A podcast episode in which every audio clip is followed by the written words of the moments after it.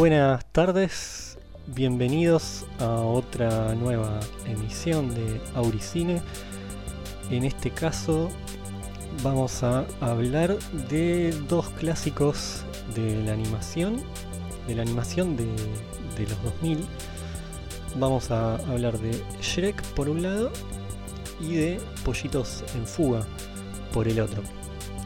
Y bueno, hoy contamos con, contamos, bueno, cuento con una invitada de lujo desde Valencia, España. Tengo que presentar a una persona que admiro un montón y que, bueno, la producción esta vez estuvo moviendo mucho. Y bueno, voy a presentar a Nicole. Nicole, te cedo la palabra. Hola. Ay, gracias. Es que me quedé un poco asombrada con tu descripción, pero bueno, sí, hola a todos, mi nombre es Nicole. Y bueno, como podrán escuchar, no soy española. E-, ese fue, es el primer plot twist. es el primer plot twist de este guion. Del episodio, sí, sí, todos esperando una voz española y de repente salió una colombiana. Ahí Sale colombiana, sudaca. no, pero no, aquí estamos y la verdad eh, pues muy emocionada de compartir este podcast contigo. Sí, me voy a con los que nos estén escuchando. Me voy a permitir una transgresión que no, venía haciendo en los otros, pero acá me parece importante comentar que con Nicole somos amigos hace ya muchos años, nos conocimos acá en Buenos Aires, y la verdad que ya hace otro par de años que, que Nicole vive en España y es la primera vez que nos juntamos a hablar en vivo, ¿no? Y no por mensajito de WhatsApp, así que es un momento muy emocionante para ambos. Y bueno. Totalmente. Emocionante, además que pareciera que, que, tipo, como lo que decías, que hubiésemos hablado hace dos semanas, o sea, fue como súper natural todo. Muy natural, por eso vamos a aprovechar esa naturalidad para ir al grano y vamos a empezar por Pollitos en Fuga, si no te molesta, que es la peli del 2000. Así mantenemos un orden, algún tipo de orden. Y bien, este, primero, a ver, yo eh, que recordaba de Pollitos en Fuga, me acordaba de así esta peli medio medio stop motion, los muñequitos, la cuestión de la granja y demás. Para los que no se acuerdan muy bien, como era mi caso, a ver, haciendo una breve sinopsis, dame una mano, se trataría de un, obviamente, una granja donde hay un grupo de gallinas lideradas por, tiene una líder que es esta Ginger, que les intenta abrir los ojos para que se liberen y salgan de esa vida de, de explotación eh, terrible. Y de hecho hasta es una granja mucho más linda de las granjas de, que hay ahora. Convencionales, Y bueno, en el medio obviamente van a haber un montón de situaciones y la cuestión que la peli trata un poco de eso, de la liberación, podemos decir así, a, grosso modo, la liberación de este grupo de gallinas y todos sus intentos, esfuerzos y contactos, porque van a conocer a, a otras gentes, a otros eh, compadres coterráneos, para eh, llegar a ese objetivo que es la, liberación, la libertad. Y en paralelo vamos a tener una pareja que son los dueños de la granja, que obviamente son los malos. Y los que intentan, y obviamente los que van a hacer todo lo posible para que no solo no, no puedan liberarse, sino que ellos puedan salirse con la suya, que es eh, ganar la mayor cantidad de dinero produciendo derivados de esas nobles gallinas y, muy queribles. Bueno, hasta ahí la, sinopsis básica. Yo que no soy un fanático de la animación, como Nicole, debo decir que en su momento la vi, no me acordaba nada, pasaron 20 años, no me acordaba muchísimo de lo que pasaba y me encantó debo decir eso. Arranco, arranco por lo positivo y es que me fascinó, me volvió loco desde el guion hasta los efectos, toda la cuestión estética. Es un, una obra de arte. Eh, pero, a la vez, pero a la vez se me vienen varias preguntas y para eso te tenemos acá, Nicole. Y que tienen que ver quizá con cuestiones más técnicas. Yo cuando veo animación, a veces disfruto mucho, pero me estreso mucho más pensando en toda la gente que está trabajando atrás para lograr algo tan, tan lindo y tan estético, pero a la vez sufro un poco por, por, por, por eso, por el trabajo que debe ser lograr eso. ¿Qué, qué podés contarme, contarnos al respecto? bueno, lo primero que voy a decir es que, eh, Martín, eres, eres un ser muy, muy peculiar. O sea, yo creo que eres de las pocas personas y eh, que piensa y que se estresa en el trabajo eh, que están haciendo o que hicieron los animadores para la película. Generalmente las personas no saben apreciar eh, por múltiples razones, porque em, comenzamos, partimos de la idea de que la animación es algo para niños, ¿no? Entonces, las personas nunca se toman la molestia realmente de pensar cómo se realizó la película y ellos creen que hacer animación es como soplar e inflar bombas, ¿sabes? O sea, que es algo súper fácil. Y la realidad es que es otra, o sea, tipo, somos esclavos, literalmente. Entonces, mm, me encanta, me encanta que, que, pienses en todas las personas, pero la idea es que disfrutes de la película, no que te estreses. No, esta vez disfruté un montón igual. Pero la, cuestión, puntualmente acá en Pollitos en Fuga, eh, ¿de qué son esos muñequitos? ¿Qué, es como una plastilina? ¿Qué, es? Claro, eso empezando porque, o sea, si la técnica es stop motion, eh, por decirlo así, porque es movimiento cuadro a cuadro, estás, eh, digamos, moviendo una marioneta en 3D, en realidad, ¿no? En la realidad, por decirlo así. Pero cuando es hecho con plastilina no se le llama stop motion como tal, sino que se le llama clay animation o clay animation que es eh, animación con plastilina, ¿vale? Eh, obviamente es una plastilina especial, no es la plastilina que compras en la esquina de tu casa. Eh, para empezar está bien, pero para producciones de este tipo se utiliza otro tipo de plastilina que pueda soportar, em, digamos, se puede decir el maltrato, porque tú todo el tiempo estás tocando la marioneta, tienes que tener marionetas bastante resistentes, por decirlo así, eh, en su construcción para que tú piensas que, son como esqueletos, los esqueletos de, las, de las gallinas en este caso, bueno, y de los humanos también. y piensa que dependiendo a cómo animen, porque hay varios sistemas de animación para las personas que no, no conocen acerca de la animación, existen ciertos formatos, animar a 24, eh, 24 fotogramas por segundo, perdón, animar a 12 o animar a 8 ¿Y eso en qué varía la fluidez que, vamos a, Exacto, ver después? Varía, tipo, te tiro un... Eh, que está grabado a 24 fotogramas por segundo, una película de Disney, vamos.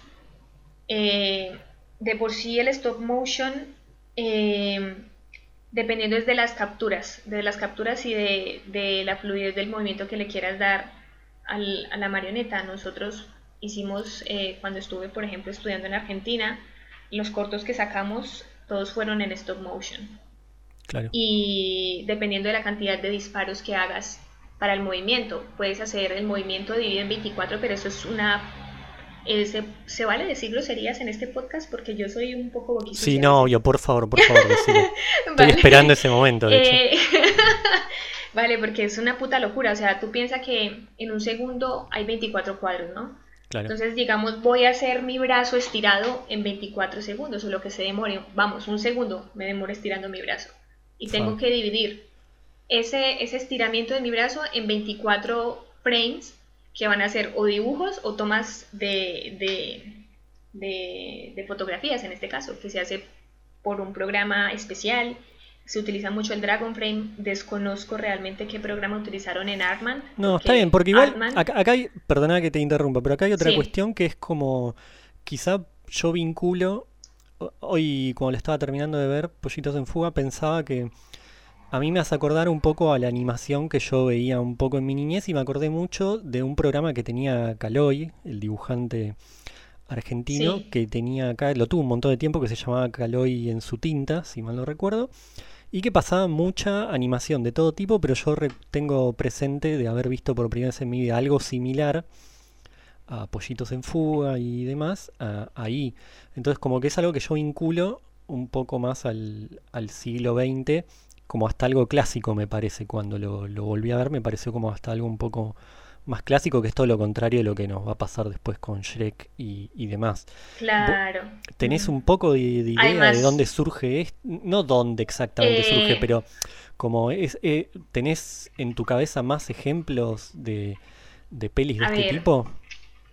de Clay Animation, o sea, sí que hay todo, ellos comenzaron grabando pequeños cortos, ¿vale? El estudio Armand viene trabajando desde hace un montón de tiempo.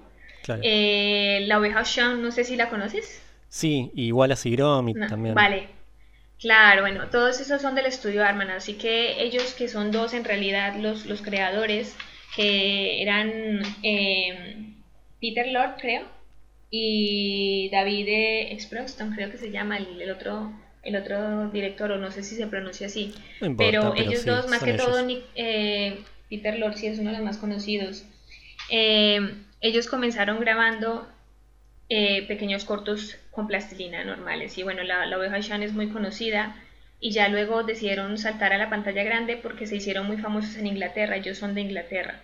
Sí, bueno, eso es algo muy lindo que después quiero retomar de cómo está, está retratado esa cuestión británica en las, en las gallinitas.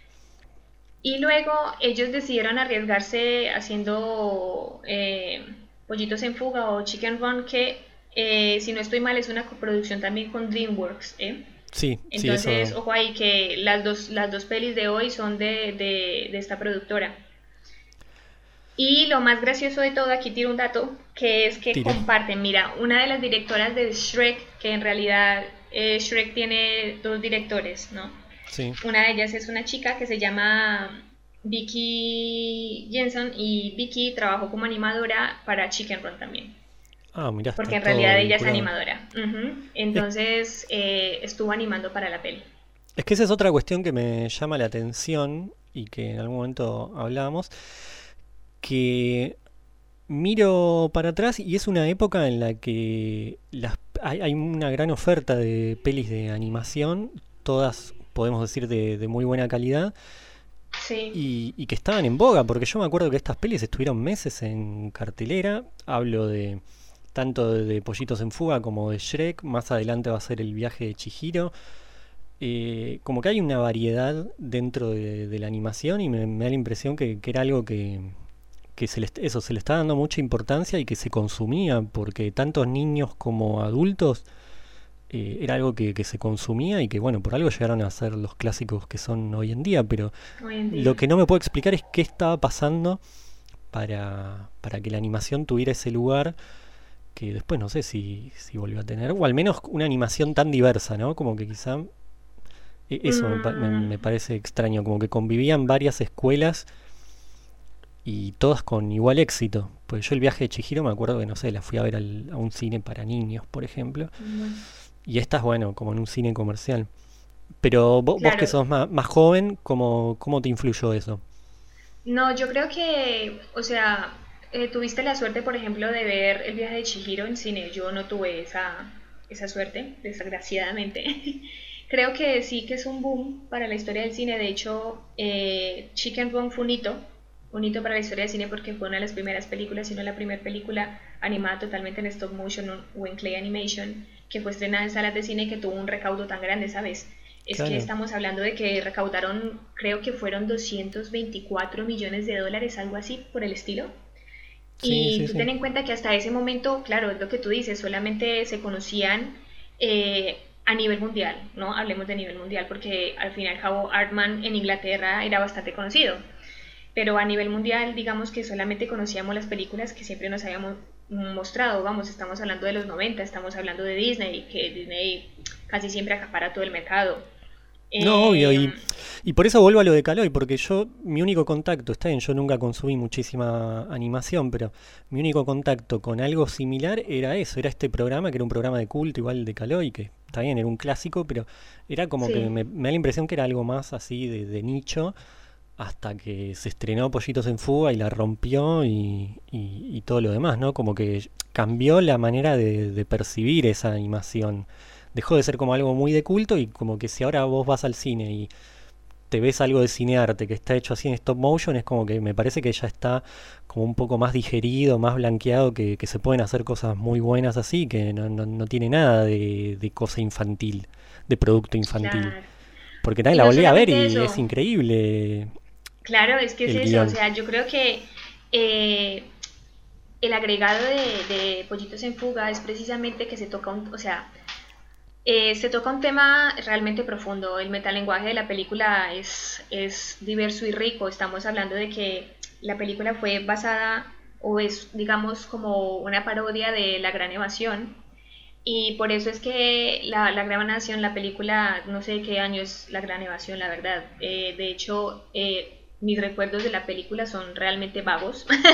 Así que si alguien se la vio, eh, pues puede referenciarlo directamente. Si no se han visto la gran evasión, pueden verla. Y para las personas que tal vez vieron la gran evasión y no han visto Pollitos en Fuga, pues se las recomendamos porque está basada en esta película. Por eso, se, por eso los escenarios de la película se asemejan a campos de concentración. ¿Vale? Entonces, ¿qué pasa?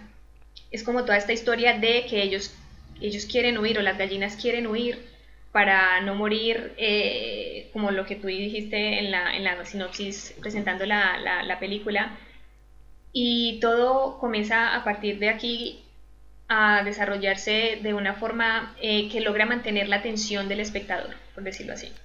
Tú logras em, mm, identificarte tal vez con su protagonista Ginger, que en su momento, cuando aparece este americano el todo muy bien puesto y quiere ayudarla, luego se, se pira, bueno, se va y ella no necesita de él, las gallinas no necesitan de él para salir adelante, sino que llevan a cabo su plan, que por cierto se llama en inglés chicken run porque es una expresión muy inglesa que se refiere a dejar todo para última hora. Ah, mira, esa, esa info la tenía. Que me pareció súper curioso cuando, bueno, en su momento cuando vimos historia del cine, porque nosotros en la carrera eh, tuvimos historia de cine tocha y tipo los profesores iban tirando así daticos como que no se encuentran como muy a la mano y en Colombia, no sé si en Argentina tienen algún dicho para esto. Decimos para, para utilizar, digamos, el equivalente a hacer toda última hora y de forma desordenada. En Colombia decimos, es que usted va como gallina culeca. Ah, mira. gallina culeca es como, mira, claro, hacemos todo a lo último, ¿sabes? y me quedé como, mira, qué bien, o sea, no, no, no sabía eso. Bueno, retomo, porque tú céntrame, porque es que yo me voy yendo por las ramas, ¿eh? No, no, pero está perfecto. Yo te iba a decir, en realidad, si querías cerrar tu idea y después ya nos metemos en un bloquecito musical para después sí empezar a, a, hablar un poco más de, de la peli en sí, de algunas escenas y algunas otras cuestiones. Vale, sí, eh, antes de entrar, si quieres, eh, podemos decir que esto vino después de, el auge que tuvo Toy Story, por ejemplo. Es verdad, claro. Vale, exacto, porque ya en esa época Toy Story ya había marcado como un hito en la animación a computadora. Entonces, pues nada, ahí, ahí vamos. Si quieres, entonces entremos y cuando volvamos. Sí, cuando volvemos ahí seguimos desgranando un poco la peli.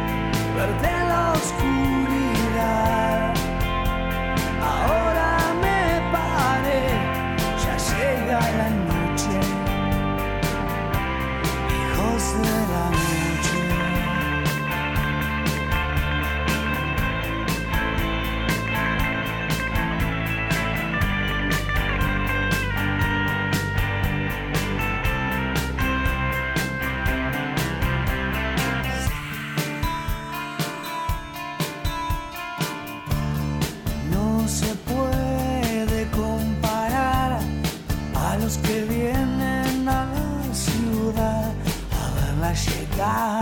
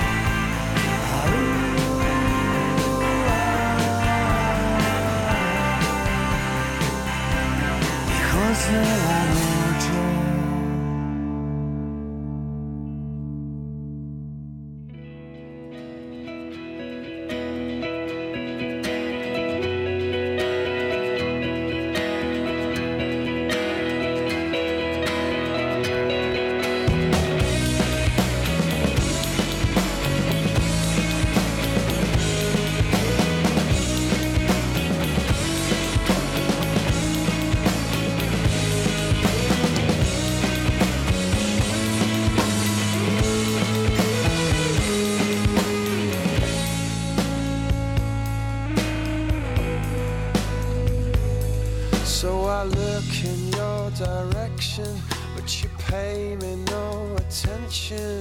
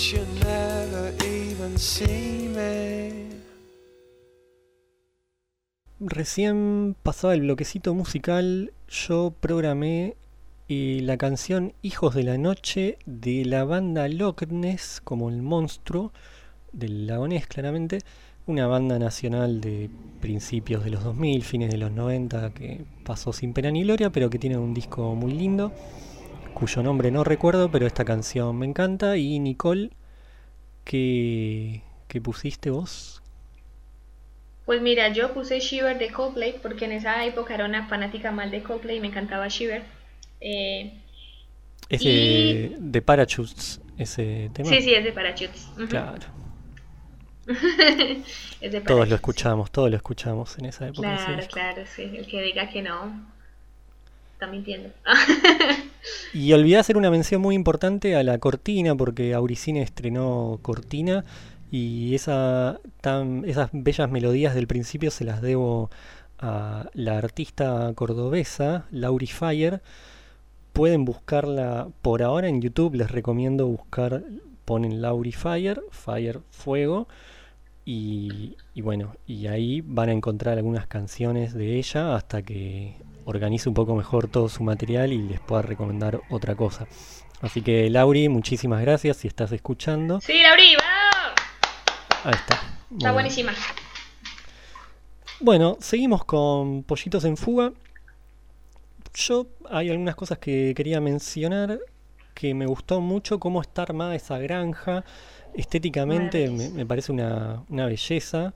Porque es como que logra ser realista, pero tiene como un toque todo de, mágico, de, como de cuento infantil muy, muy lindo. Los personajes, bueno, está esta Ginger, que es la líder, y después están las demás gallinas, que no son solamente como una masa de gallinas, sino que cada una tiene su personalidad. Está la que teje, está la que es un poco más científica, y así sucesivamente. También hay un gallo, que es el como el, el gallo que ya está veterano, que después nos vamos a enterar que, que fue que estuvo en, en la Fuerza Aérea en la Segunda Guerra y es todo un personaje completísimo. Después va a aparecer Rocky, que es un. Bueno, todas, todas, las, claro, todas las gallinas son eh, británicas. Y va a aparecer Rocky, que es un gallo de circo que vuela, que, cae en el gallinero volando, huyendo. Y que él al ser yankee, e, eso también es muy simpática como esa dicotomía, sí, los, sí, como que ellas son británicas y son todo correctas y estructuradas y cae el gallo yankee que es todo bohemio, comprador, canchero, que al final termina siendo bastante embustero y las tiene enamoradas a, todas, menos a Ginger obviamente que ella lo quiere específicamente para que les enseñe a volar y así poder lograr el objetivo que es liberarse, claramente. Entonces, hay algunas cuestiones ahí estéticas que me gustaban mucho, como el diseño de, la ropa. Cada, gallinita tiene su, su ropita, cómo, cómo, usan objetos comunes para, para resignificarlos. Por ejemplo, me acuerdo de una escena en la que hay una... ¿Cómo se llaman? Las bolsas de, de agua caliente para los pies que la usan como una especie de trampolín para que la usan en los entrenamientos para aprender a volar y esas cuestiones. No sé qué, si se te ocurre algún otro ejemplo. No, no, si se me ocurre es que, a ver, si hablamos la película. de los aspectos, claro, es que, a ver, eh, gente, o sea, el stop motion es la vaina más bestial que puede existir, hoy, en mi opinión, vamos, eh, hoy en día en la animación. Para mí el stop motion, eh, sea cualquiera sea la presentación, sea en recortes, sea en marionetas, sean clay animation con plastilina, sean eh, personajes como por ejemplo un gran estudio también de que hace stop motion es Laika, que yo creo que tú también has escuchado hablar de, ese estudio. Imagínense que es como crear escenarios de tamaño diminuto en donde tú haces de, de gigante, por decirlo así, de Dios, eres Dios, y te dispones a animar especies de, muñequitos. Es como cuando tú agarras tu muñequito de la niñez y quieres moverlo y quieres tal vez ver cómo se mueve. Pues bueno, el stop motion te permite ser como el protagonista dentro de los escenarios creados. Eh, si yo me emocionaba con un, un, escenario pequeño como los que teníamos para nuestros cortos de la facultad, si me emocionaba viendo la ropa de, nuestros personajes, que, no es gran cosa, tipo unos sacos tejidos, eh, cuando hicimos un cortometraje que de hecho fue muy nombrado en festivales y para hacer nuestro primer cortito estamos muy orgullosos de él, se llama Va, por si algún día lo quieren ver, así Va. Con, sí, después lo, voy a, si está subido a algún lado, después lo voy a linkear. Porque linkear, sí, sí, eso te iba a decir que genial que el, o sea, que el podcast pueda ir acompañado como de documentos para las personas si luego quieren echar un vistazo, ¿sabes? Y bueno, y entonces ver una película, digo, hacer una película de esta magnitud, pues ya te imaginarás el trabajo de producción tan bestial que hay. Estamos hablando de que se construyen, yo creo que para esta película, eh, creo que fueron unos 30, más de 30 escenarios Luego tienes que diseñar y fabricar los personajes. Eso consiste en hacer moldes, porque primero los tienes que modelar, digamos, comenzar por los concepts. En animación siempre comenzamos con la preproducción. La preproducción es toda la fabricación o todo el lado artístico, creativo, para llegar a la idea central.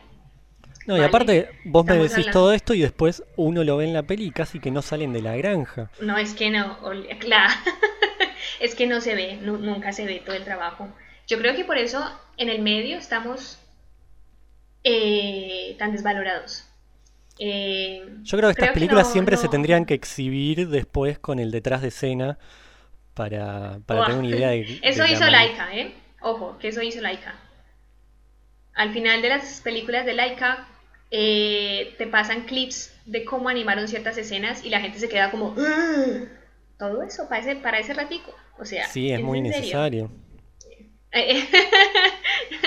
no sé si es necesario, a mí me encanta, o sea, a nosotros nos gusta. Tú piensas, por ejemplo, que para las gallinas, para los primeros planos, hicieron eh, personajes más grandes, digamos a, una escala mayor, y para los planos generales en donde interactúan con los humanos, tuvieron que armar eh, otro tamaño de gallinas, ¿ya? para que eh, no se podía utilizar el mismo personaje. Claro. Entonces, eh, ahora, que hablas del tamaño de las gallinas, me, me, acuerdo de una escena muy simpática en la que ellas ya empiezan con el entrenamiento y los dueños de la granja empiezan a, ver, porque también lo que pasa que es muy simpático que está el marido, que es el que todo el tiempo está un poco paranoico y sospechando que se están organizando y siempre le dice a la mujer, mirá que las gallinas se están organizando y la mujer le dice, son gallinas, son como los animales más estúpidos de toda la naturaleza, es imposible que pase eso. Y mm, a qué iba con esto, que hay una escena en la que están armando ahí la toda la revolución Pará porque ahora me, me olvidé a dónde iba con tanta gallina y tanto... y lo del entrenamiento, ah, que como estaban perdiendo peso, les empiezan a dar más alimento, más alimento, más alimento, para, para engordarlas. Sí. Ah, que ahí me acordé lo del tamaño y es muy loco ahí como uno va viendo cómo juegan con los, los tamaños y, y las formas de las gallinas cuando, cuando hacen esas, esas escenas. Eh, es muy loco cómo cómo las van humanizando de alguna forma, les van dando vida en realidad. Eh, es muy loco cómo cada una tiene una personalidad. Sí. Sí, sí, sí. Como uno va empatizando con una, con otra y, siguen siendo gallinas, pero hay mucho laburo ahí. Totalmente. Tú piensas que para esta película se demoraron más de tres años. Bueno, en realidad para hoy en día para toda película de animación que dure más de una hora, una hora y algo, se tienen que demorar en producción más de tres años pero tú piensas que por lo menos se utilizaron alrededor de 2.300 kilos de plastilina. Qué locura, qué locura. 2000, sí.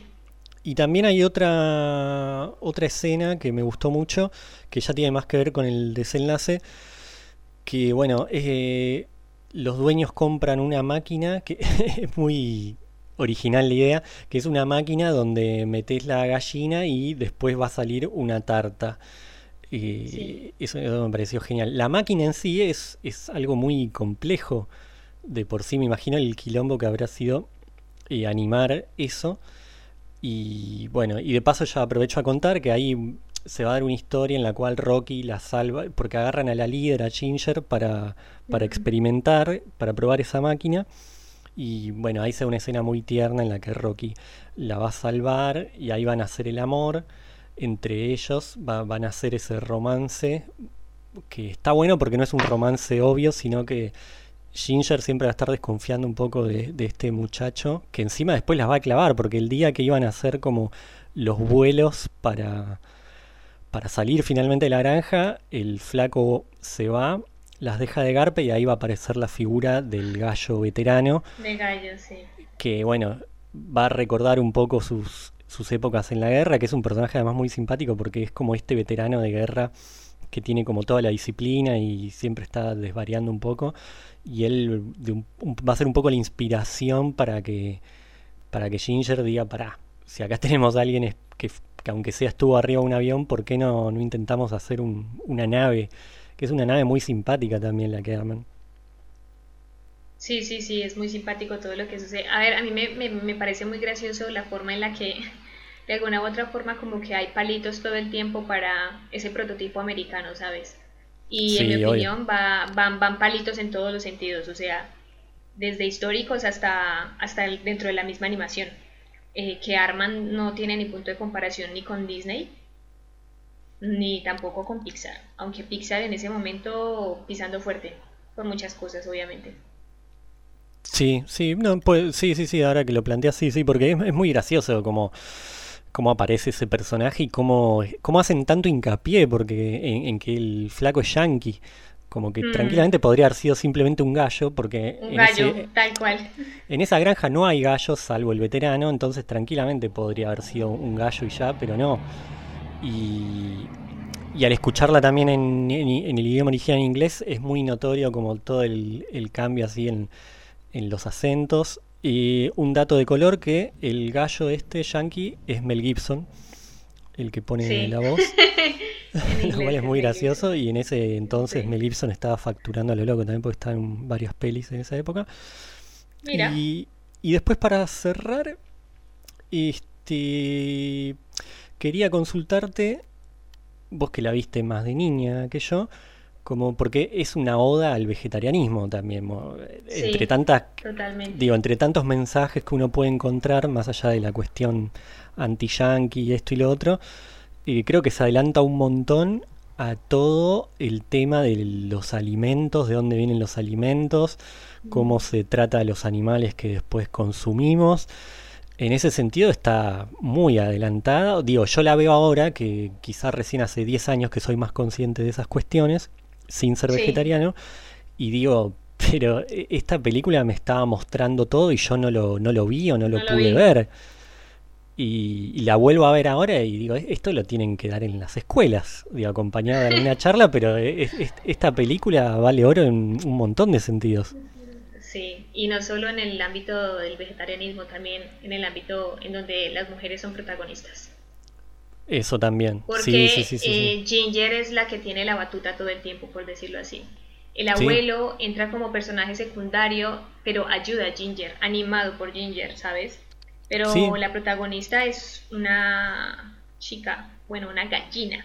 Eh, no sé, o sea, a mí yo es que desde muy joven, a ver, siempre he empatizado con el tema de del consumo de animales, eh, obviamente por distintos eh, factores, lo que sea, fui vegetariana un, varios años, más que todo en Argentina, que es lo más paradójico de todo. Sí. Em, como que tal vez no se me hizo tan ajeno en ese momento, ¿sabes? Porque para ese momento yo estaba, a ver, yo ya estaba en el colegio.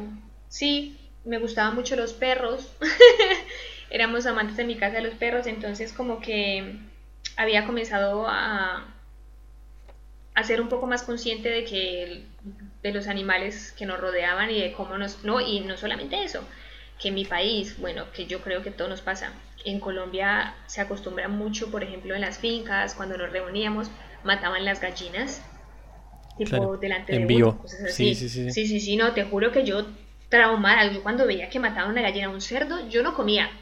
Yo decía, no, yo no quiero. O sea, es que hay, hay imágenes que todavía tengo en mi cabeza. Entonces como que eh, me pareció, eh, lo vi, yo por lo menos de mi parte en ese, en ese momento lo vi, pero tal vez porque hacía ese sentido como que ya tenía desarrollado, ya había empatizado un poco más con el hecho de que... Sí, de última te pasó, pienso, ¿no? Quizá te pasó al revés. Primero lo viviste y después viste una película en la que pudiste sentirte identificada. Claro, tal vez. y bueno, sé, y a mí lo que me pasa es que la animación me parece maravillosa porque la animación te permite identificarte con un personaje que no se parece a ti, en el sentido físico y en el sentido de que al ser seres creados, no un ser humano como tal, eh, tú empatizas más, en mi opinión. Sí, sí, obvio. Por lo menos en mi caso personal me generan más emociones. Hay películas del cine convencional que me maravillan y me parecen preciosas, pero las emociones que han despertado en mí películas de animación, creo que ninguna película en sí lo ha logrado, ¿sabes? Entonces, eh, no sé. Y es que creo que también tiene esa magia los animales, ¿no? Y ver a los animales en algún punto humanizados o que les pasan, que tienen emociones y problemas similares a los que tiene uno, creo que es una buena vuelta de tuerca y que, hace eso. Sin duda. Que a uno le pegue por la emoción. Bueno, yo creo que eso es lo que prácticamente hace el estudio Arman. O sea, si tú ves la oveja Sean, entonces eh, te das cuenta que les gusta trabajar con animales, igual a San Gromit, que es también una de sus producciones más conocidas, es la relación entre un humano y un perro. Sí, sí, sí. Entonces, creo que tiene historia ahí. Definitivamente. Bueno, eh, finalmente nos se nos fue el tiempo hablando de, de esta bellísima peli, así que vamos a volver a, cortar para poner un poco de música y ya sí, al regreso arrancamos con El ogro del pantano, el señor Shrek. Vale, y... como dato curioso antes de que se vayan, para que sepan, ¿te acuerdas de la escena que se, en donde están Ginger y Rocky en el tejado, no? Claro. Que esa escena no durará más de dos minutos de lo que sea. Bueno, pues nada más esa escena se demoraron cuatro meses en rodarla. Y tú piensas que grababan alrededor de una media cada animador, por decirlo así, de dos segundos y medio por día. Dos segundos de película. Sí, nada. O sea, es que en ese sentido yo también me planteaba cuán ajustado tenía que estar el guion para, para no, tener que, hacer muchas muchas escenas ni, ni, muchas tomas de nuevo, porque ahí imagino que, todo tiene que estar medianamente ajustado, ¿no? No es que podés laburar todo el tiempo que quieras y que salga lo que sea bueno, después buscaremos a ver si llega si llega a haber algún extra en YouTube en algún te lado. Envío, o te envío también artículos que hay. Porque para que la gente vea, ¿vale? Parte, parte de la gracia. Bueno, vamos con la musiquita y ya volvemos. Vale.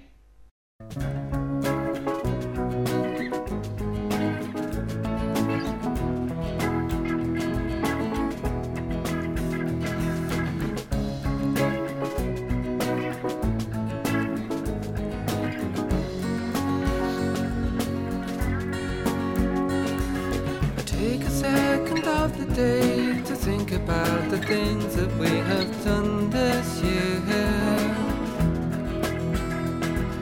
The dog lies down the pouring rain. I'm underneath the smoker's railway arch again.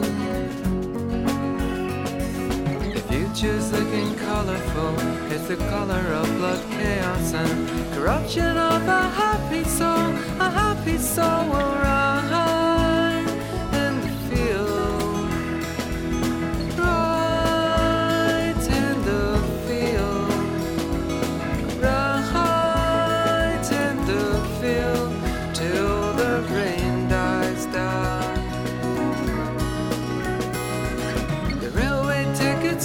Destination, but it doesn't mean we will show. home. There's a fork up on the line, pay the guard to sway to sign, off we go. The future's looking wonderful, it's a wonder of a businessman's conspiracy oh,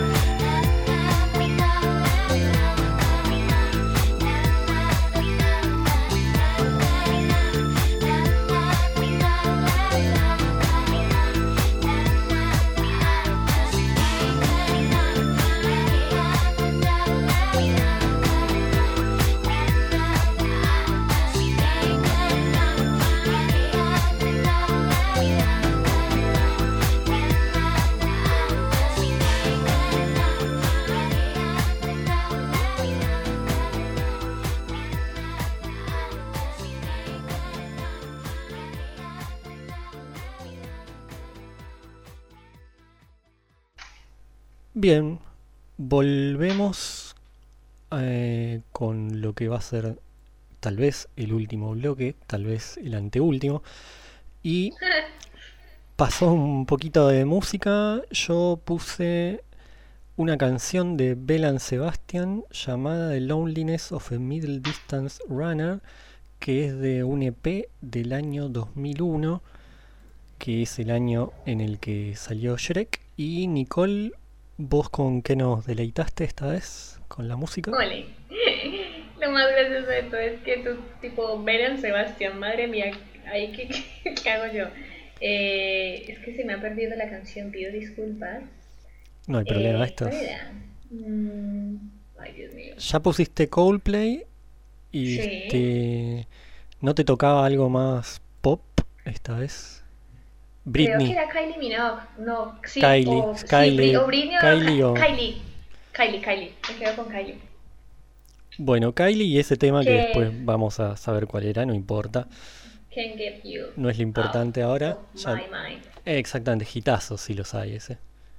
Hombre, hombre. Clarinete. Bien, bueno, entonces le cedo el micrófono a Nicole para arrancar con Shrek. Vale, bueno, pues como, bueno, como todos saben, no, sí, bueno, como todos saben, Shrek va de, de la historia de un ogro, de un ogro eh, aparentemente malhumorado, como todos los ogros, que vive en un pantano y de un momento a otro su tranquilidad se ve interrumpida por una cantidad inimaginable de personajes de cuentos de hadas, ¿vale? Él muy irritado quiere saber qué fue lo que pasó, ellos le dicen que vaya al castillo de eh, Sí, este Lord Farquaad. Farquaad. sí. Exacto. Y allá se entera pues que tiene que cumplir una misión para poder que retiren a, a estos seres fastidiosos de su pantano. Y esa misión es ir a rescatar a Fiona. Que Fiona es la novia o la que quiere que sea la novia de Farquaad. Todo para internarnos en último momento que en realidad Fiona eh, también es un ogro debido al hechizo que tiene. Y esa Perfecto. sería la sinopsis. Eh, Sí, no, no. cuento el final porque ya todo el mundo Impecable. sabe el final. No, y aparte es un final bastante previsible. Sí, sí. Sí, Y, sí. este, que eso no contamos de Pollitos en Fuga, pero bueno, el final también es el, el final que, que tenía que suceder. Finalmente son Happening. libres, salen volando y que- empiezan una nueva vida en, en una islita. Ahí todo Creo, creo que eh, es algo a lo que no se arriesgaban las películas de esa época a, a terminar con algo no inesperado, ¿sabes? Esos riesgos los tomó más Pixar. Yo a Pixar lo aplaudo por ese tipo de cosas. Sí, que yo me acuerdo, Pero- no me quería ir de tema, pero me acuerdo haber visto una peli en el Bafisi de, de stop motion, de más como Pollitos en Fuga, que Sí. e- e- era la de mm, que, que terminaba muy muy mal. No me acuerdo si era un señor que estaba encerrado en un departamento, que no tenía mucha vida social. Sí, ya sé cuál es. ¡Ah! Ay, Dios mío, se me acaba de ir porque en este mismo instante cuando tú lo dijiste se me vino a la cabeza. Hombre, Bueno, es que después ya la recordaremos, pero digo, sí, como que esa no tiene un final para nada feliz. Y No, está bien, tampoco es, que no es- está es hecha para, para el público infantil, pero hay pelis oscuras también. Eh, de todo tipo después ya. Pero bueno, quizás también necesitábamos un poco que existiera, como decía antes, ¿no? Que existieran pollitos en fuga y demás para que uno empiece a mirar eh, la animación desde otro lugar y no desde el lugar como Claro, a esas cosas que se hacen para niños. Bueno, volvamos al monstruo verde.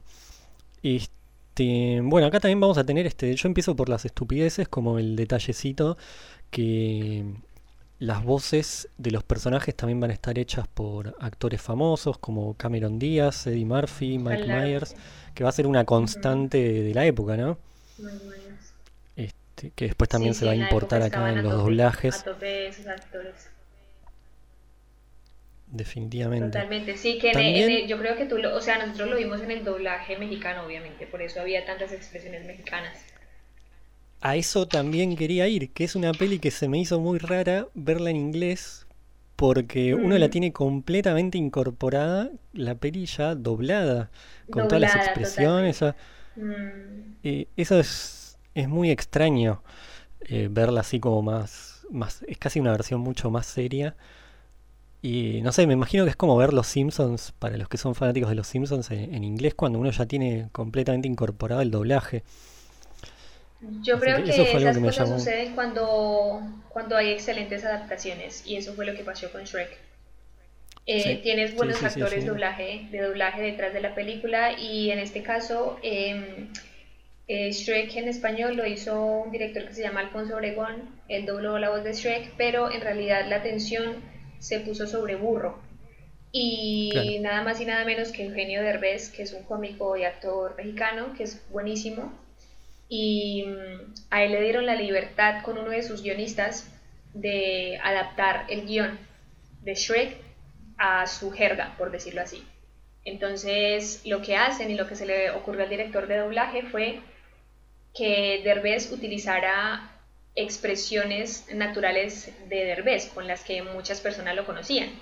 Entonces, cuando tú escuchabas al personaje, por lo menos si eras mexicano, si conocías bastante de este mundo del doblaje o de la, de la actuación mexicana, reconocías de inmediato que era Derbez el que estaba detrás de Burro y por eso se utilizan expresiones mexicanas. Y un dato muy curioso, perdón, extenderme No, no, por favor. es que el director de Shrek, Adam, Andrea Adamson, eh, lo que hizo fue, como estaba matado por la curiosidad por saber cómo era la reacción del público, lo que hizo fue ir a un estreno de Shrek en México para ver qué tal estaba el doblaje. No entendía ni papa de español porque el tipo no habla español, Claro, pero claro. se fue muy emocionado porque él decía que la gente se reía más en México que en Estados Unidos cuando estrenó la película. Entonces No, dijo, sí, fue un- pues entonces fue que salió bien.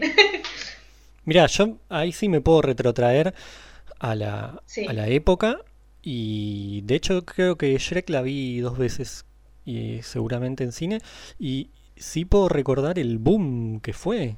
Digo, hay un par de, pelis de esa época que uno recuerda que, que, que fueron un hito, más allá de que a uno después le puedan gustar más o menos, pero que, que pasaron a ser un clásico inmediatamente.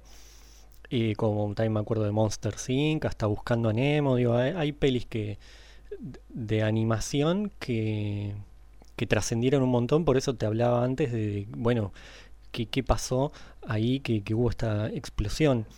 Entonces de Shrek me acuerdo de inmediatamente que fuera como absorbida por la gente. Yo tenía amigos que, que la seguían viendo, como era casi juntarse a, a verla, pasaba el tiempo y, y las expresiones de burro sobre todo, que se fueron sí. incorporando a los diálogos entre amigos.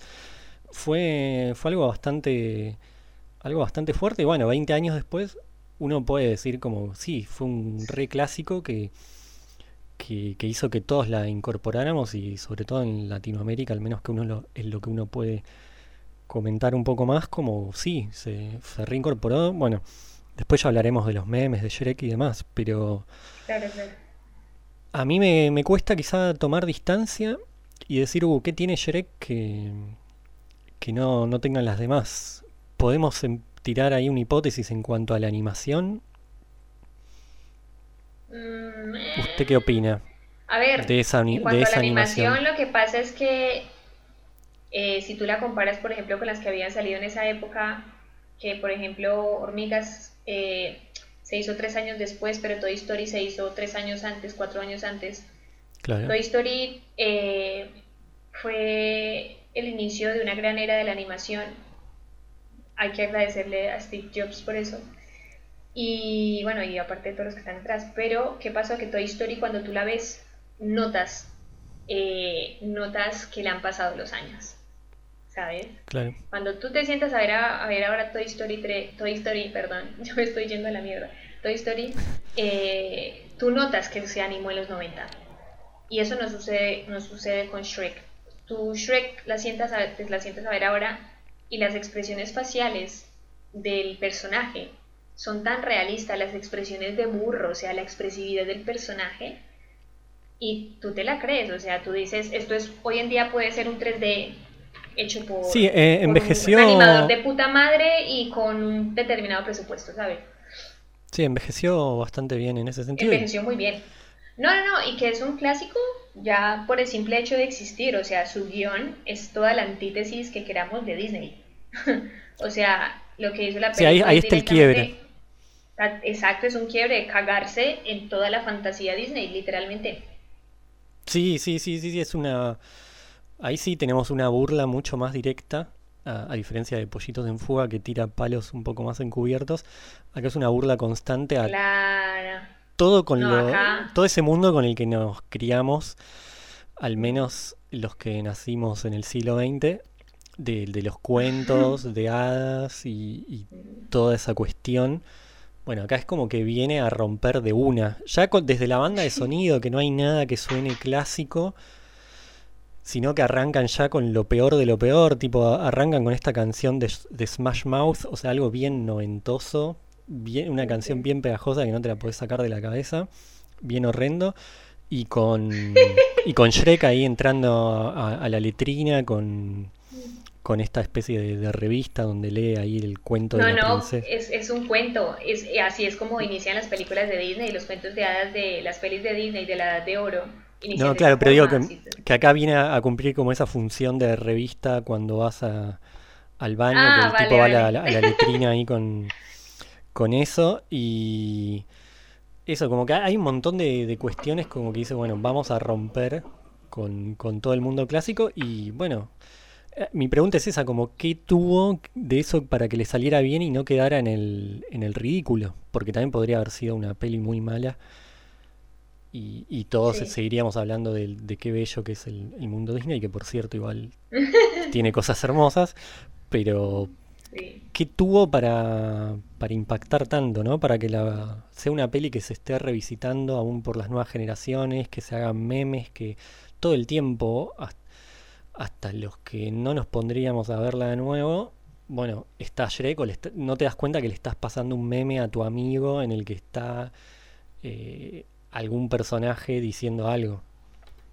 Claro, claro, pero yo creo que, o sea, eso sucede a nivel, no sé tanto en, en por lo menos en Estados Unidos y eso, pero en nuestro entorno castellano, por decirlo así, eh, sigue siendo una peli de hito, o sea, hito y rito, porque es un, o sea, tengo, te lo digo así, tengo amigos que se ven Shrek cada tanto. Yo me acuerdo que sí que la disfruté un montón, eh, me reí muchísimo con Shrek, también me la vi varias veces. Con Shrek 2 también me partí de la risa, literalmente.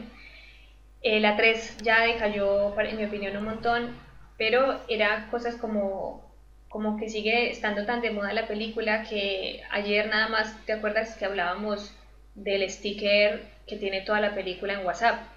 Sí, sí, sí, sí, sí. O sea, ¿quién se toma el tiempo de poner en un sticker toda la película de Shrek para que sea un sticker de WhatsApp? Es que, es que en serio.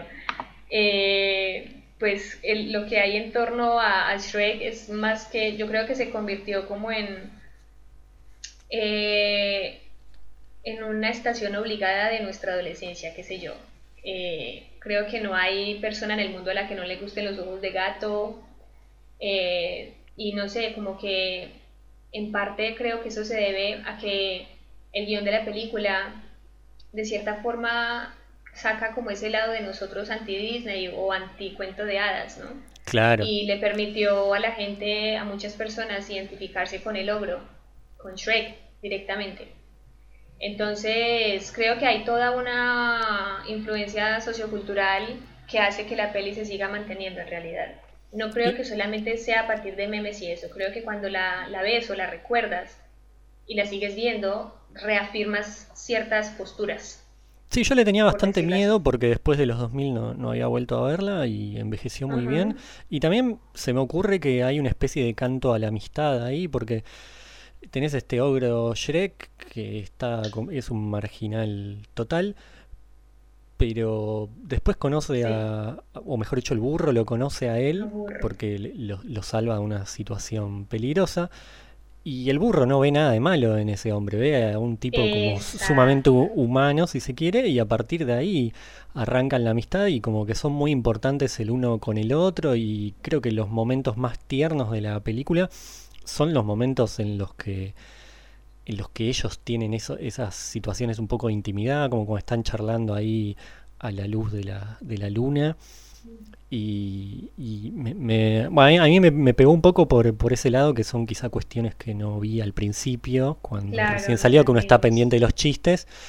Sí, totalmente. Claro, que en esta, esta vez que la, la, volví a ver me quedé un poco más pendiente de, eso, ¿no? De las cuestiones en las que cómo conectan ellos como amigos y cómo a, través de esa amistad van superando, bueno, van superando todo tipo de, obstáculos y, temores, como que es imposible pensar en una peli sin, sin alguno de ellos dos, obviamente pero que tienen una dinámica muy explosiva, que obviamente Fiona es re importante y no, no está dibujada, pero todas las miradas siempre están como que se las llevan ellos.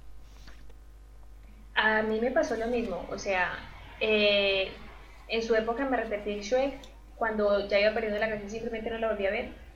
Y para el podcast la retomé, o sea, me la volví a ver y fue como me pareció muy bella, lo voy a decir así, o sea, yo estoy en la etapa de mi vida en donde para mí estoy súper sensible y para mí hay muchas cosas bellas, o sea, y para mí la peli en ese sentido es muy bella porque Burro de entrada, eh, en su escena, o sea, en la escena en donde se conocen, donde se ven por primera vez, él le dice varias cosas a Shrek que a mí me dejaron como, oye, mira, qué bien, o sea, porque estas cosas no nos las muestran, ¿sabes?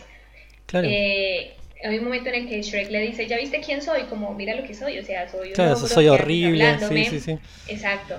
Y él le dice, eh, tú eres, sí, tú eres un ogro, pero eres una, eres una bestia, pero eres una buena bestia, como que, no entiendo, ¿qué te ves de malo? Como que, o sea, Burro no entendía por qué Shrek pensaba así de él, sabiendo que él era simplemente un ogro y ya está, y que son los ogros, son bestias, pero son, es normal, como que no le dio esa connotación que le da eh, el mundo de la fantasía a los ogros, sino que le quitó como ese, ese peso, pero se lo, lo hace de una forma muy, muy inocente y, aparte, a, cambio, también está el tema de la lealtad, digamos que, bueno, él a cambio le dice, bueno, como que me quedo acá, te doy una mano, somos amigos, como vos hiciste esto, ya está, somos amigos, como contá conmigo. Es que es muy gracioso porque, o sea, tipo, le pide vivir con él, le dice como, yo lo que veo es que eres un ogro ordenado y limpio, eso para empezar. Y luego le dice como, ¿y qué me gusta de ti? Que eres buena, eres buena bestia. Y es como, ay, qué bonito que es burro, en serio. Entonces yo creo que eso le, de, entrada ya la, la relación de, de, ellos dos es, es, sí, es lo que tú dices, es de lealtad y es muy sólida. Y yo creo que en ese sentido sí que la película logra sostenerse con la relación de ellos dos. Creo que Fiona sí que le da un elemento súper interesante a la película, pero en mi opinión, como que al final eh, se termina reafirmando, bueno, eso ya son cuestiones de, de guion y de cómo termina el cuento. Sí, sí, como que eh, sí se tratan muchos temas sociales, como el papel de la mujer dentro de, la sociedad, se toca temas como el machismo, de que ella quiere realmente ser libre, pero le toca comportarse como una princesa y ella hasta, misma, hasta ella misma se cree el cuento y toda la vaina. Sí, que eso es muy gracioso de cuando Shrek la va a rescatar, que ella todo el tiempo está en este papel diciendo como las líneas de los cuentos de hadas de cuando éramos chicos. Y Shrek está en como, bueno, nena, cortala, salgamos de acá y después te explico qué pasó, pero, pero ese contraste es muy divertido, que bueno, es un poco el, la, la gracia de la película, ¿no? Como dejar un poco en ridículo y todo eso con lo que un poco fuimos criados y ofrecer como una mirada un poco más, más fresca, ¿no? Donde no, no, tiene que. Los malos no tienen que ser tan malos, los ogros pueden ser mucho más humanos que los príncipes, que el príncipe aparte es un, un petizo resentido malísimo. Bueno, bueno, pues ese petizo resentido, eso no es casualidad. Eh, el director de la película trabajaba en Disney, él trabajó en Disney muchos años y siempre tuvo piques con, con Michael Eisner, que era el director, el directivo de Disney, ¿no? Y tuvieron muchos piques de ego, obviamente, pues él al ser un, animador y ese tipo de cosas era, era uno de los pesos pesados dentro de Disney. Y él dijo, pues mira, me voy a la mierda, o sea, eh, me voy a abrir mi empresa. Y se fue y se pasó, no abrió su empresa, pero se pasó para DreamWorks. O sea, él dejó Disney y se fue para DreamWorks. Y en DreamWorks le dieron la libertad de hacer la película y dicen dicen no, en realidad es así porque tú los comparas y son iguales.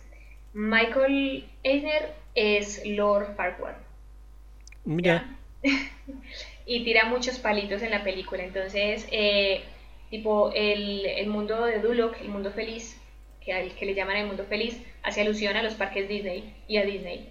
En donde tú lo ves, o sea, cuando tú ves la película y si tú has ido a Disney o has visto los, los parques Disney en fotografías, eh, vamos, que te vas a dar cuenta que es Disney. Y por eso todo es, todo es tan ordenado, todo es tan falso, todo es tan, vamos, como... Es que es Disney, es como un parque temático de Disney cuando entran ahí a, la ciudad esta, es, es, el parque. tal cual.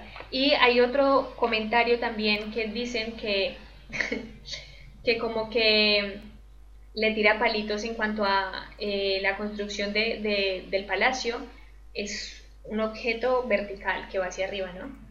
Que eso hace alusión al ego de, de, Michael Eisner. Entonces, como que se sacó varias pullitas y varias cosas que, que se dijo en la película, varios chistes, como que eh, todos iban en alusión a él, así que probablemente ese se sacó, la película se dio cuenta. sí, sí, sí, sí. Hombre, toda la mierda que tenía se la lanzó con la película. Bien, eh, yo para ir cerrando quería, si, si te copa, como hacer algunas menciones a las a, los personajes clásicos que aparecen, como por ejemplo que aparece Pinocho al principio, que aparece al principio y después vuelve a aparecer, el hombrecito de jengibre que todos lo recordamos, que encima lo están torturando, estas como que yo aparte me acuerdo de esas cosas que fueron muy novedosas en, en, el momento. Si bien el hombrecito de jengibre, al menos acá en Argentina, no es nadie, y se notaba, ¿no? Como esta cuestión de, de agarrar personajes súper tiernos y hacerlos pasar por estas situaciones. Y esa escena del interrogatorio es muy buena.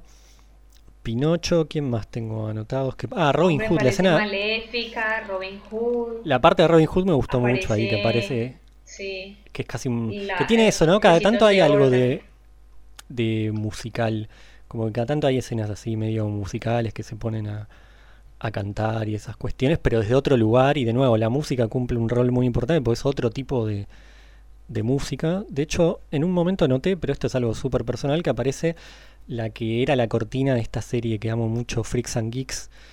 Bueno, cuando, cuando Shrek entra a esta especie de coliseo, donde está el Lord este y tiene que terminar luchando ahí contra todo el mundo.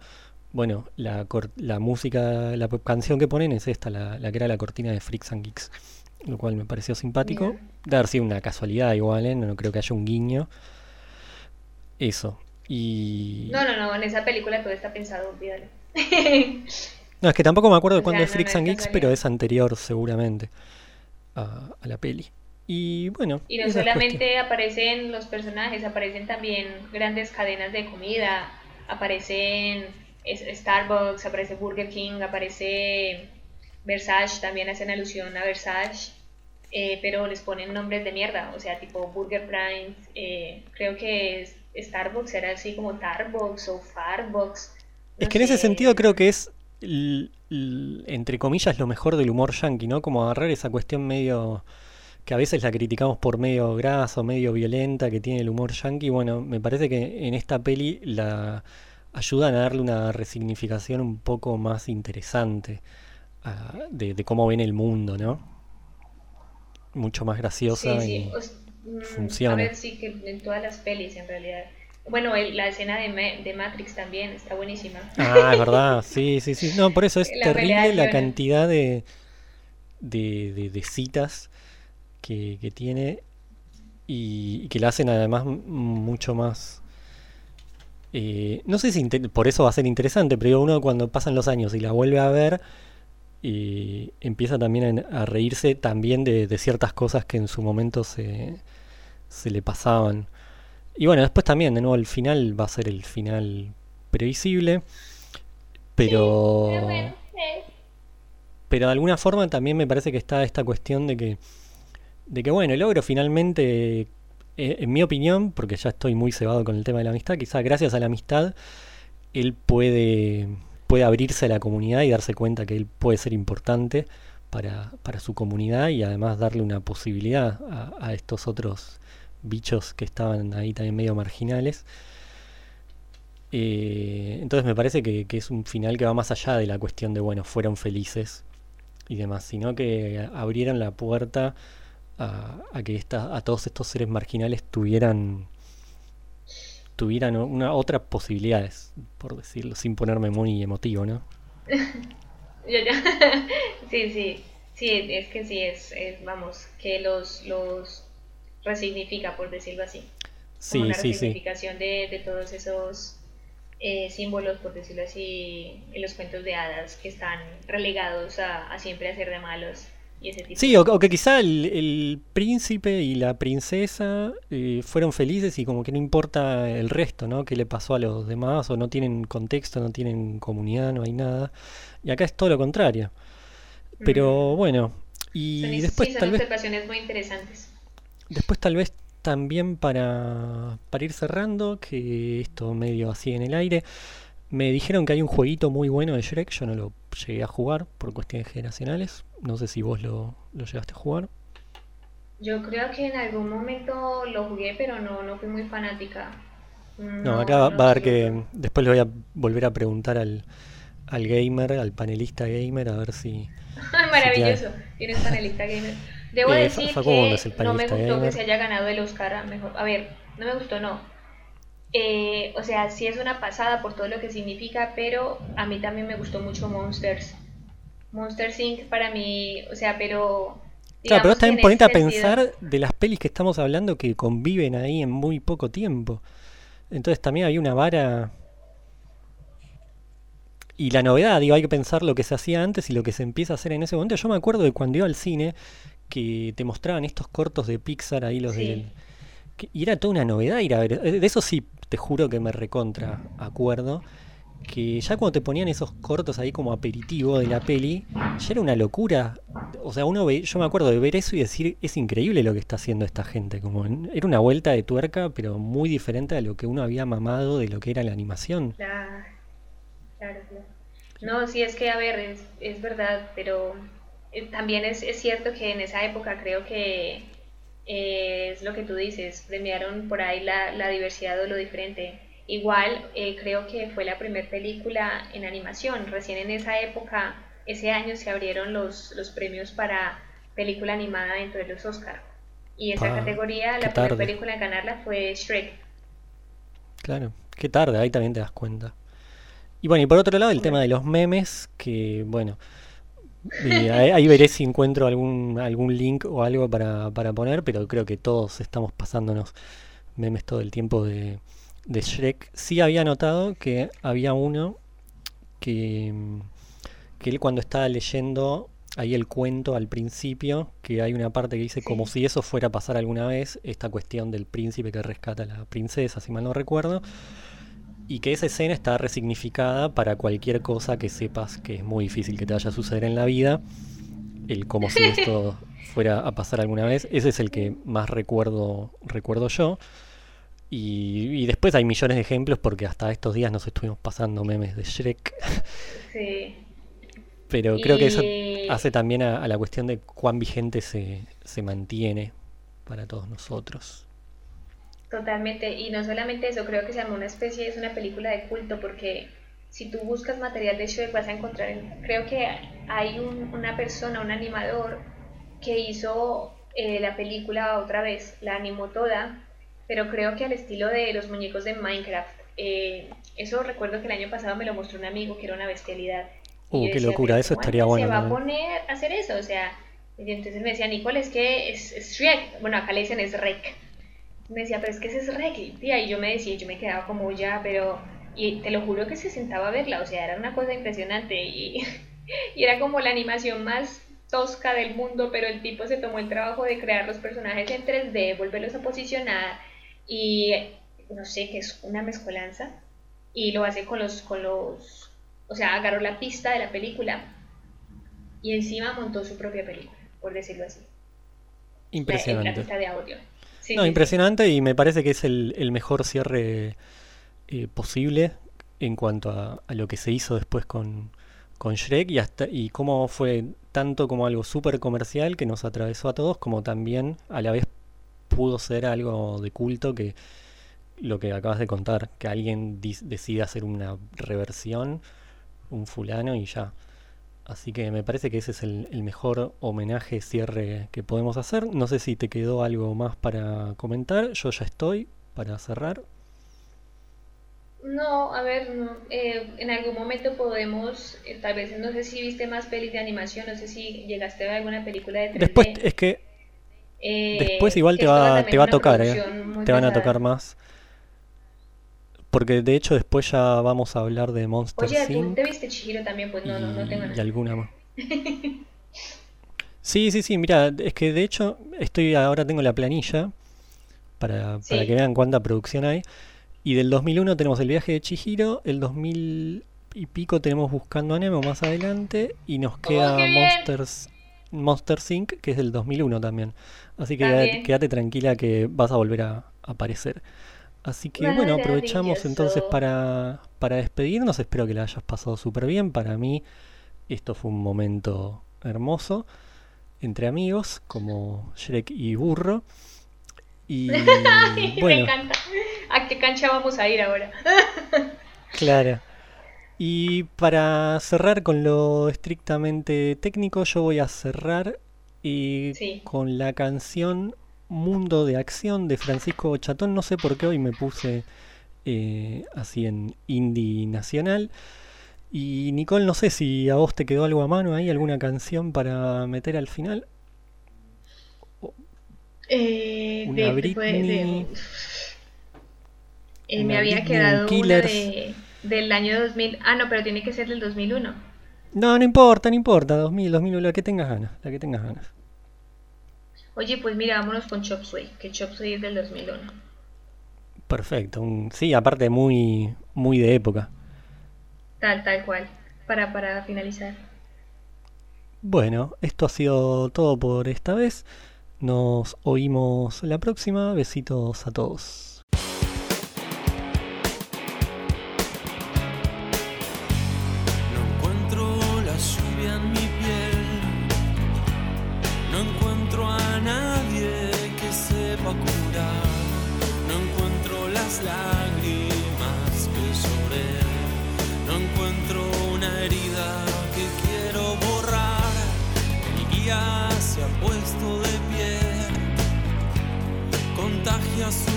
Y de lo que me dé voy a guardar en mi interior.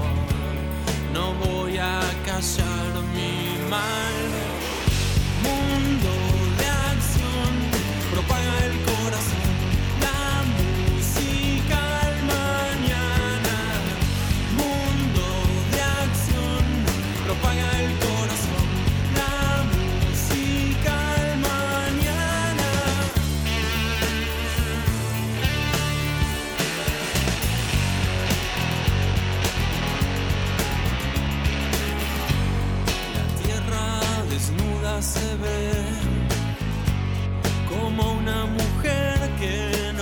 y ya que a los hombres lastimó, ¿por qué no venís a abrazarme? La sombra de lo que se fue quedó como un manto oscuro en mi piel y ya que me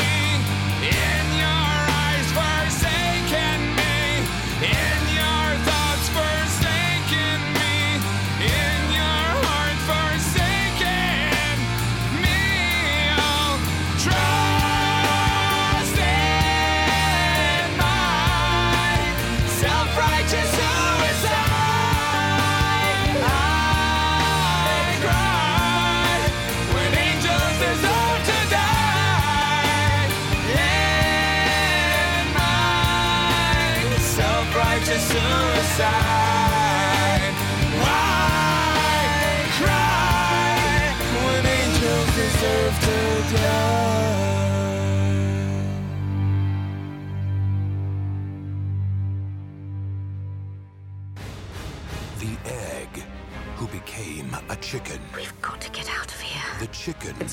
Time machine. who became a leader. This is our way out of here. The leader We'll either die free chickens or die trying. who hatched a plan. We're all going to fly over that fence. On June 23rd, a chicken will rise.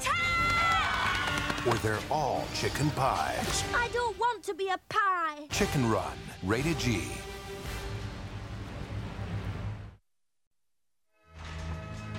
Princess, where are you? It's very spooky in here. I ain't playing no games.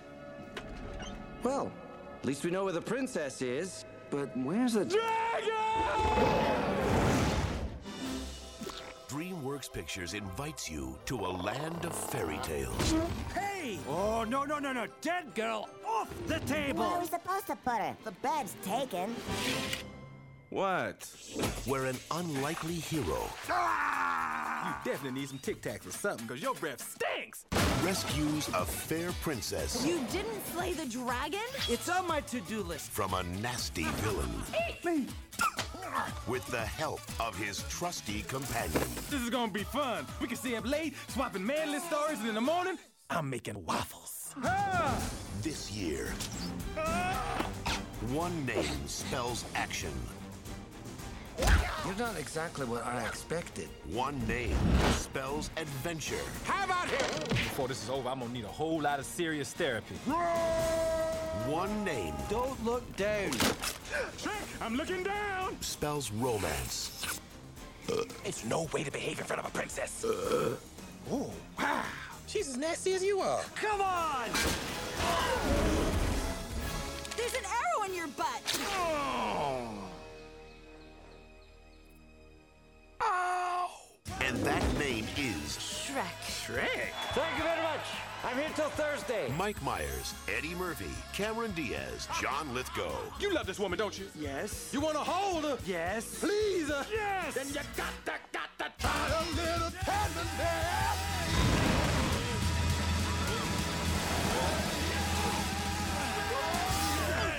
Shrek. Wow. Let's do that again. No, no.